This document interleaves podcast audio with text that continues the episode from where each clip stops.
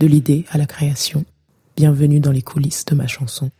Before the dawn, before the dawn. La chanson I on You, c'est pour moi mon entrée dans le monde de la production. La production de musique, c'est euh, un aspect qui est très souvent ignoré par les gens. Quand on écoute une chanson, on se rend pas compte de toutes les étapes qu'il a fallu et surtout qui les font, c'est-à-dire quels sont les rôles et comment une chanson arrive à nos oreilles. Et en fait, ce qui se passe, c'est que avant, dans mes deux premiers albums, surtout le premier, j'écrivais des chansons, je les enregistrais avec le logiciel que j'avais, qui était très souvent un logiciel euh, très accessible, etc., pas du tout professionnel, avec des idées d'arrangement c'est-à-dire, euh, je faisais mon guitare-voix, je l'enregistrais, et puis après je me disais, ah, j'entendrais bien là une espèce de percu comme ça.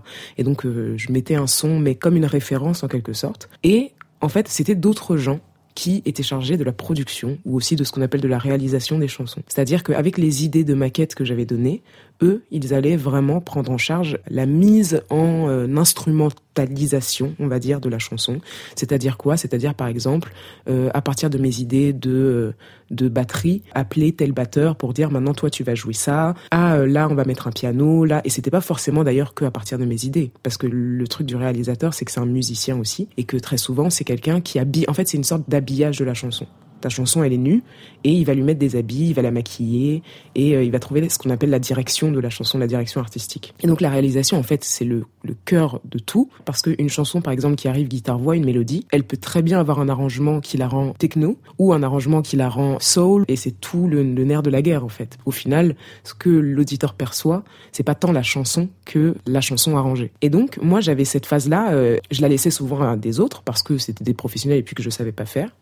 Et j'ai eu une phase qui a un peu changé mon rapport à la production. C'est quand, deux ans avant de commencer la production de Ion You, j'ai vécu aux États-Unis. J'ai vécu à New York. Et c'est une période où j'ai grandi d'un coup dans mon rapport à la musique. C'est-à-dire que j'ai été dans des studios quasiment tout le temps voir des gens travailler et j'ai compris moi-même en fait j'avais pas compris ce que c'était que la production vraiment parce qu'il y a encore autre chose c'est-à-dire que dépendamment des pays il y a des manières de produire différentes et pour le coup les américains peut-être les Anglais aujourd'hui, mais en tout cas les, Américains de tout temps, ont souvent été très en avance dans euh, les techniques de production, parce que pour eux c'est quasiment une science. Et en fait ce que j'ai découvert aux États-Unis qui m'a passionné, c'est que quand on écoute n'importe quelle chanson de pop américaine euh, qui cartonne, par exemple, un son de kick, un son de grosse caisse de batterie, nous on entend un son, mais en fait ils en ont mis 60 de sons. Il a fallu 60 sons pour fabriquer ce son qu'on entend. Du coup, ça, ça m'a impressionné. Déjà, je me disais, c'est pas possible. On peut pas passer 60 sons pour un son. Déjà, il y a un problème. Parce que s'ils le font pour le kick, imaginez-vous, du coup, le reste de la session. C'est-à-dire qu'en fait, à chaque fois qu'on entend un élément, c'est je sais pas combien d'éléments qui sont empilés pour que ça donne ce son-là. Et au début, je me disais, bon, c'est peut-être un peu inutile, mais en ayant déconstruit la construction du son, je comprenais en quoi c'était fondamental. C'est-à-dire qu'en fait, l'intention que tu veux donner au son et la perception que tu veux que les gens l'aient, en fait, c'est toi qui la fabrique. Partant de là, je me suis vachement intéressée à ça et puis surtout, après, j'avais jamais eu l'occasion de moi l'appliquer. Et euh, I You, quand j'ai commencé à penser à cette chanson, quand j'ai commencé à, à vouloir l'écrire, c'est une chanson que je voulais, le mot c'était pour moi, c'était planant. Et en fait, faire une chanson planante, ce n'est que de la réelle. C'est-à-dire que planant, c'est quoi finalement? C'est une espèce de son où on se sent enrobé. Donc à la différence d'un son, on va dire sec, dry, et en fait c'est un son où on va se sentir comme en immersion dans le son. Et en fait c'est une question de production. C'est-à-dire comment je vais faire pour que ma chanson, elle donne cette sensation d'être enrobé dans la chanson. De là, j'ai connecté mon envie de créer cette chanson planante avec ce que j'avais vu et ce que j'avais appris quand je voyais les, les producteurs des réalisateurs bossaient euh, dans les studios euh, aux États-Unis, à New York plus précisément. Et en fait, cette chanson, pourquoi je la voulais planante, c'est que euh, c'était une période où autour de moi, dans mon entourage très proche, j'avais une amie qui était en dépression, qui rentrait dans une phase de dépression assez lourde et, grave même. Et et, et, du coup, j'avais cette volonté d'écrire une chanson, parce que moi, c'est, je me disais, c'est la seule chose que je peux faire, c'est la seule chose que je peux offrir, je sais que faire des chansons. Et j'avais la volonté d'écrire une chanson qui serait, euh, en fait, je, je, te prends par la main, je, je, te fais un hug avec cette chanson et dire, euh, voilà, je suis là, je te vois, en tout cas. On sait ce que c'est souvent la dépression, c'est-à-dire que malheureusement, on est, on est, on est coupé, on est fermé. Donc en fait, rien de l'extérieur, de ce qui se passe à l'extérieur, euh, n'a d'impact en fait sur ça. Et donc pour moi, la production de cette chanson, elle devait, enfin, en tout cas, c'est pas qu'elle devait, mais de manière euh, normale, j'étais dans ce mood-là, de créer une chanson qui serait une berceuse et qui serait aussi en même temps une balade très douce et rassurante. Pour créer ce truc enrobant, il y avait cette, euh, cette nécessité de rentrer dans la production, de me jeter dans le truc de voilà comment je vais manufacturer ce son pour qu'il crée cette sensation d'être euh, en immersion, etc. Et donc ce que j'ai fait, c'est que j'ai commencé par enregistrer des pianos Et en fait, justement, à la différence de ce que je faisais d'habitude, généralement, j'allais dans mes maquettes enregistrer un piano et j'allais avoir une track de piano. Fin, fin de l'histoire. Et en fait, là, c'était vraiment mon cours de, de production, quoi. Donc, j'enregistre une ligne de piano.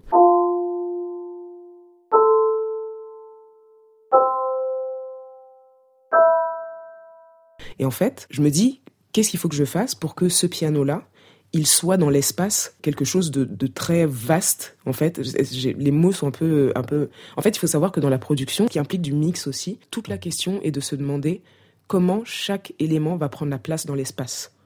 Et comment, du coup, quand tu vas avoir ton casque sur les oreilles en tant qu'auditeur, comment tu vas percevoir le son dans l'espace? Donc, j'enregistre cette ligne de piano, et pour lui faire prendre de l'espace et créer ce truc d'immersion, j'en enregistre trois autres en dessous, qui sont exactement la même ligne de piano, mais qui n'ont pas les mêmes réglages, on va dire, de manière simplifiée, c'est-à-dire qui n'ont pas la même fréquence, qui ne sont pas mixés pareil dans le sens où c'est pas les mêmes réverbes.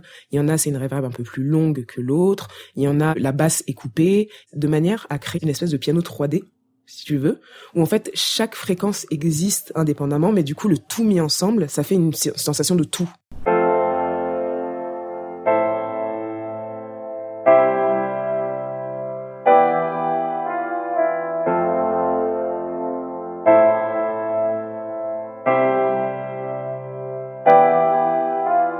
Donc j'ai vachement travaillé le son de ce piano. J'ai passé beaucoup de temps dessus et je voulais qu'il soit planant, mais aussi je voulais qu'il soit plein. Plein et planant d'ailleurs, c'est souvent euh, assez compliqué parce que planant implique qu'il est loin dans l'espace et qu'il est long.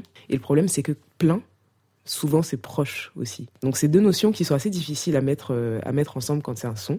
Et c'était ça mon tout mon challenge, c'est-à-dire de le rendre euh, planant, mais en même temps d'avoir un son de piano où on entendait tout, où j'avais pas besoin de couper beaucoup de fréquences ou voilà. Donc c'était assez euh, c'était un challenge assez cool et je pense que j'y suis arrivé après des heures et des heures de, mix et de travail du, son de ce piano et de ces pianos empilés. Et donc ce challenge, il a été le même pour tous les sons de la chanson. Cette envie de 3D, je l'avais pas conscientisé comme ça à l'époque, mais aujourd'hui je comprends que c'est ce que je voulais faire parce que encore une fois, dans ce désir de d'avoir un son enrobant, je me disais que je voulais que quand on entende le son dans le casque, qu'on ait l'impression, en tant qu'auditeur, que les éléments euh, sont partout autour de nous. Et donc, ça m'a amené nécessairement, en plus de la production, à m'occuper du mix. Parce que la place des éléments, encore une fois, dans le son, c'est du mix? D'avoir ce son-là plutôt à gauche du casque, plutôt à droite, plutôt euh, fort, plutôt pas fort, etc. C'est du mix. Et donc, j'ai commencé à rajouter plein d'éléments que je pense qu'il n'y a que moi qui entends et que personne d'autre en entend. Je rajoute des bruits de ciseaux que j'enregistre au micro. Je rajoute des bruits de snap.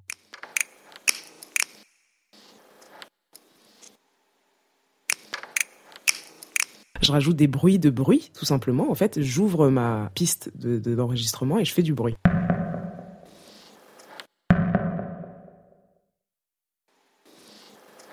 Et j'enregistre ce bruit et à chaque fois je prends des petits éléments que je place un peu dans l'espace, un peu chercher Charlie quoi. Et en fait cette recherche là qui paraît un peu trop pointilleuse, ce travail là, c'est lui qui donne la texture du son.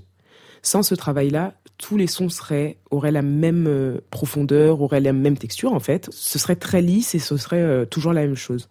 Et donc, en travaillant ça, j'ai développé ce qui est venu par la suite après sur la production des autres titres. C'était voilà cette recherche de que veux-tu que ce son dise et cette espèce d'exigence de euh, quand un son est dans une de mes chansons, c'est jamais par hasard. C'est jamais juste un son. J'ai enregistré des voix murmurées Say, say, qui sont mes voix. J'ai mis le gain, c'est-à-dire le volume d'entrée, le volume d'enregistrement euh, volontairement très fort pour qu'on entende vraiment toutes les respirations de ma voix, tous les bruits. Euh. Mais je me dis, je me vois pas kiffer jouer cette chanson sur la longueur, peut-être parce que je suis pas patiente, mais en tout cas, j'ai cette intuition que juste là, tel quel, euh, je vais probablement me faire chier et que bah, du coup très certainement le public aussi. Il y a quelque chose qui manque pour me challenger et pour challenger aussi la richesse du son quoi. Ça peut pas être tout le temps la même chose. C'est vrai qu'en plus c'est une tournerie. C'est-à-dire que c'est quatre accords qui sont très lents, qui, et, c'est ce que je voulais, c'est-à-dire ça installe une atmosphère dans laquelle on se laisse prendre, par laquelle on se laisse bercer. Sauf que je me dis en termes de production, je peux aller encore plus loin. Je peux faire un truc qui, sur le deuxième couplet par exemple, évolue et euh, devient quelque chose d'encore plus profond. Et c'est une époque où j'écoutais pas mal de, de trap.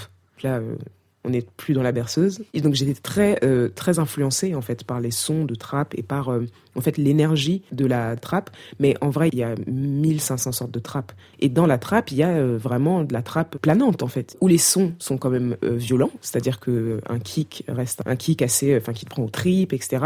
Mais ça va être plus lent. Les nappes de synthé qui vont être autour vont permettre d'avoir ce côté un peu planant, etc., etc. Et je me dis, ah, c'est pas mal ce truc-là.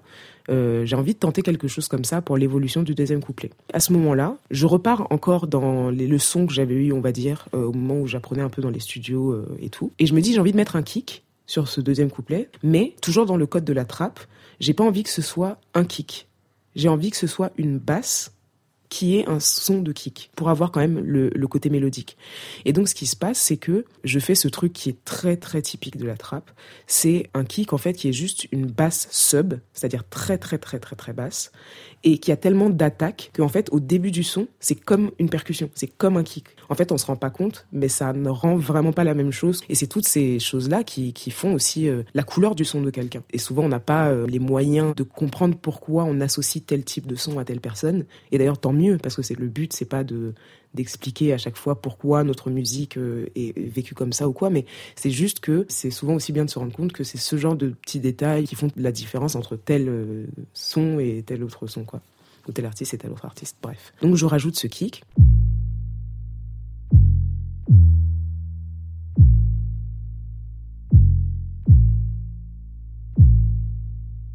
Et toujours dans un désir de rester quand même euh, organique, euh, parce que moi c'est ce que je fais et que je fais pas de la trappe, je me dis la snare, je vais pas prendre une snare de trappe. Je vais prendre justement une snare classique, une snare de pop. Donc je prends un son de snare organique que je loupe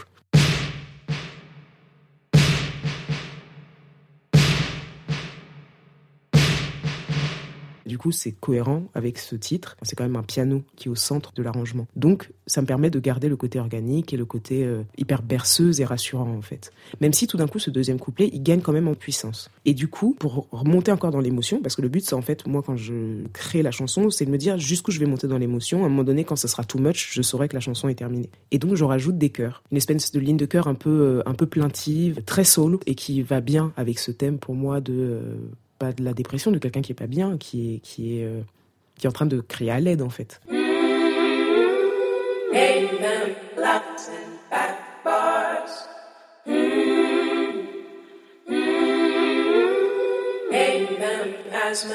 Et c'est un moment dans la chanson où je dis, euh, où je raconte l'épisode où cette personne dépressive va aller euh, essayer de noyer son chagrin dans l'alcool. Et en fait, elle-même se, regarder du dessus et se rendre compte qu'en fait, ça sert à rien et qu'elle est là où elle est et que, en fait euh, rien ne pourra finalement euh, soigner sa blessure quoi. C'est vraiment la plainte et donc du coup j'ai rajouté des, des samples de violon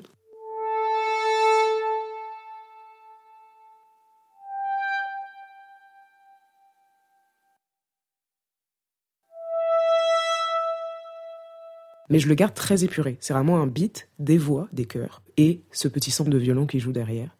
Et ensuite, le refrain, il repart. Et là, j'ai tout mis. Et vraiment, le beat de fin, c'est la première fois que je, fais ça d'ailleurs, dans une chanson. Le beat de fin, il dure mille ans.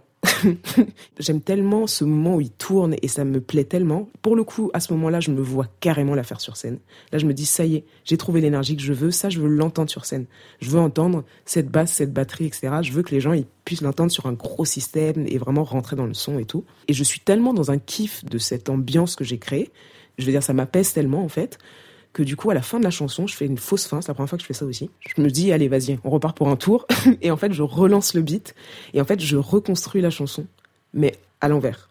Donc I Am You, qui est euh, l'avant-dernier titre de l'album, a cette particularité, cette importance de m'avoir fait découvrir la prod et donc d'avoir ouvert à moi la possibilité de, de trouver ma propre couleur et de réaliser mon propre album en fait. Et donc d'être libre finalement. C'était pour moi le, travail sur Ion You, il a, été décisif dans ça. C'est-à-dire que je me suis dit en fait, je suis capable de faire une chanson, de fabriquer une chanson de A à Z comme je l'entends et euh, d'amener aux oreilles de l'auditeur 100% de l'intention que je voulais amener et plus seulement 10% parce que euh, j'écris la chanson mais que finalement dans l'arrangement et dans le choix des sons qui est fondamental pour dire ce que tu veux dire, bah c'était pas moi.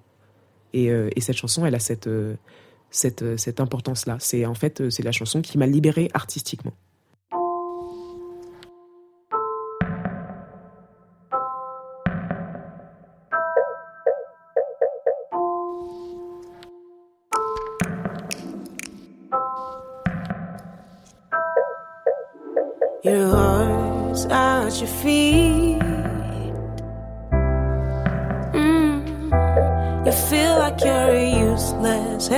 Helpless creep.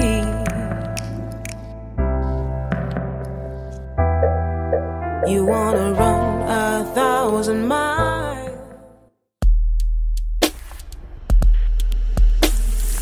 Cet épisode de Before the Dawn a été réalisé par Nathalie Séjean. J'espère que cet épisode vous a plu, et si c'est le cas, je vous invite à laisser un commentaire sur Apple Podcast et à le partager. Je vous retrouve très vite pour le prochain épisode. Before the dawn. Before